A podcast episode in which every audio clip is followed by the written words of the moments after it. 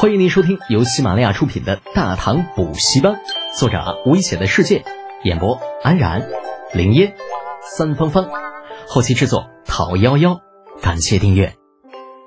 第五百零六集，憋屈。待下了河堤，郑王两位家主直接返回长安，而李浩则与颜飞白一同回了齐州府城。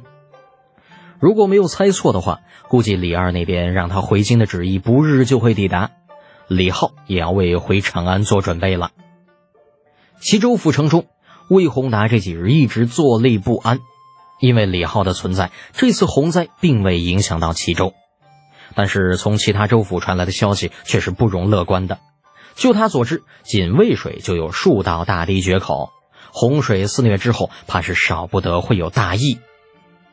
可是偏偏李二调李浩进京的旨意迟迟不到。弄得他也只能留在齐州，空有一身力气，却什么忙也帮不上。对此，李浩表示很不理解，可是又不好说什么。面对几乎快要疯魔的魏老头，只能想办法开导。哎呀，魏叔啊，您老能不能别在我跟前转来转去吗？我这头都快要被你转晕了。那就快点给陛下上书。你好歹也是堂堂的三品开国县侯，关中发生了如此大的水患，你怎么就一点都不着急呢？魏宏达黑着老脸，那手指几乎戳进了李浩的鼻孔。李浩努力向后仰着头，咕哝道：“是从三品，不是三品，这中间差着一级呢。老子是在跟你讨论品级的问题吗？”魏宏达气得狠狠一挥衣袖：“少给老夫来这套！你说。”你给不给陛下上书请调回京？你要是不上书，老夫亲自替你写。李浩向后退开两步，把头摇得飞快。我不写，我一从三品县侯，那算什么呀？人长安城那么多大佬呢，上有一品国公，下有六部主事，我一小年轻逞什么能呢？你放屁！天下兴亡，匹夫有责。你有这能力，你不上谁上啊？爱谁上谁上，反正我不上。李浩转身往门口台阶上一坐，把头往边上一扭。魏宏达被气得吹胡子瞪眼的，气咻咻的指着李浩：“嘿，你信不信老夫我这就上书弹劾你？”啊，一个脾气倔，一个魂不吝，一老一少正僵持着呢。李浩身后的房门忽然打开，洪福冷笑着走了出来：“魏老，你好大的威风啊！上次你弹劾吴儿。”老娘还没找你算账呢，给你脸了是吧？魏宏达看到洪福脸色不由一变，强撑着道：“魏国夫人，请注意你的言辞。李浩年纪还小，你不要让他误入歧途。误入歧途怎么了？德简是我儿子，只要老娘在一天，就不能让你这样的人欺负了他。”洪福上前几步，将李浩挡在自己的身后，轻蔑道。姓魏的，老娘提醒你一句：百无一用是书生。等你什么时候有办法能够治理得了旱灾水患，再来我儿面前说教吧。你你，魏宏达险些没气得背过气儿去。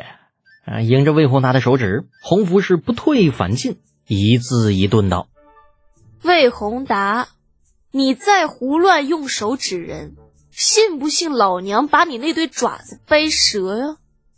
老娘威武霸气！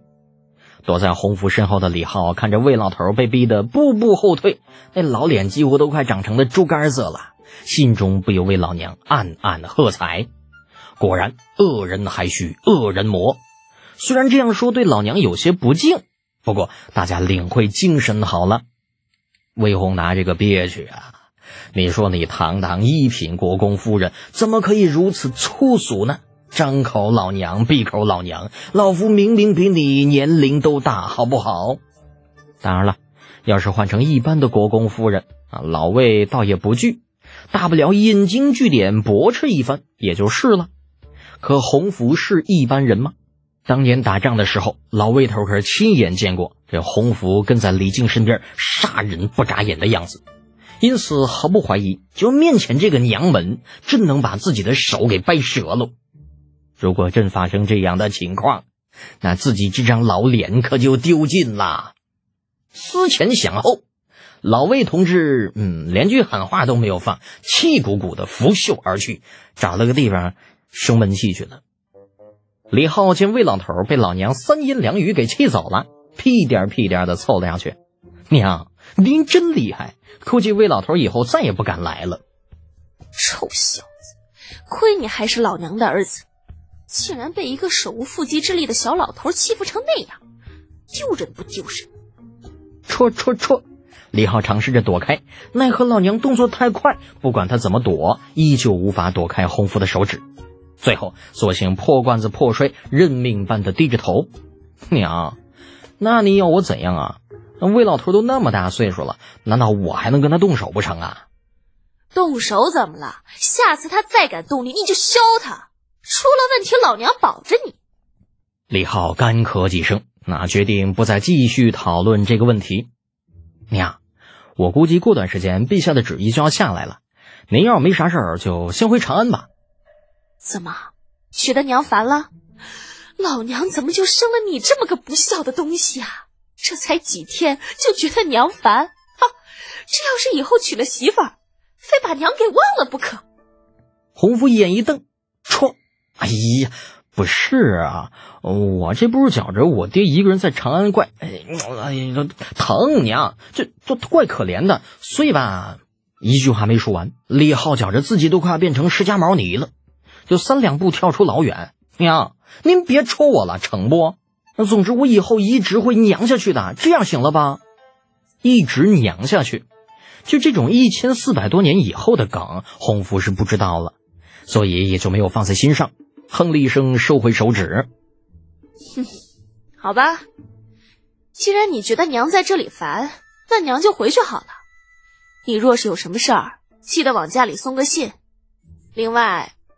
往后天气越来越凉了啊，要记得加衣服。哎呦，还有，别总是吃那么多，都胖成什么样了？尽管洪福有巾帼不让须眉的性子，但是涉及到儿子，母爱依旧占了上风。临行前，光交代冷暖问题就啰嗦了半个时辰，接着又嘱咐李浩按时吃饭，不要去危险的地方等等。等到他离开的时候，已经是第二天上午。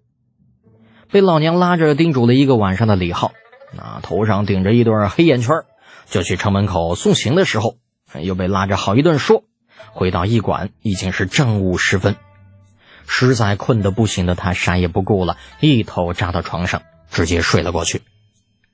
与此同时，长安太极宫，李二拿着一份奏书，一字一句的看着，面前李承乾拘谨的站着。身后则是换上了一身六品官服的马周。良久，李二将奏书放下，抬起头，目光越过李承前。你，就是马周啊，回陛下，正是微臣。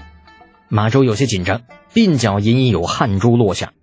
此时他面对的可是大唐最有权力的人，一言定生死，说不怕那是假的。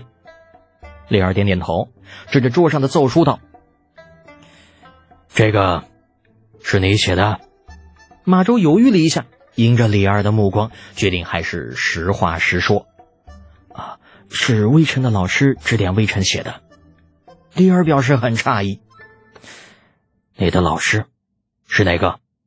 刚刚那份奏书里面写的是关于如何治理水患的问题，不同于以往那些个乱七八糟、夸夸其谈的奏书。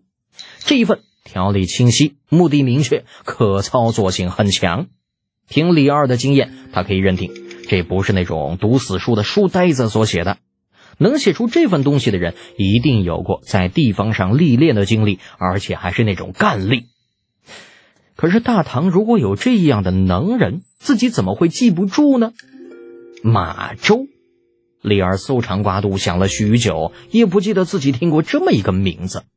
所以他很好奇，马周的老师是一个什么样的人，竟然能够调教出这样出色的学生。回陛下，老师的学生是三原县侯，姓李，会德简。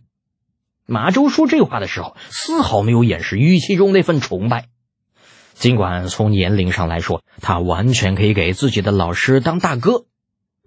李承乾从未想过。马周这个李浩推荐过来的年轻人，竟然是李浩的学生。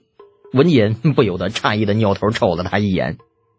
李二同样没有想到答案竟然是这个，怔了怔，摇头失笑。好吧，学无先后，大者为师。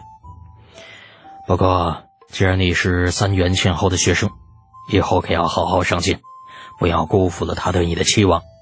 马周认真的俯身行礼，郑重道：“诺，微臣谨记陛下教诲。”不管是马周还是李二、李承乾，谁都知道李浩既然能够指点他治水的方法，那就一定不缺治水的方法。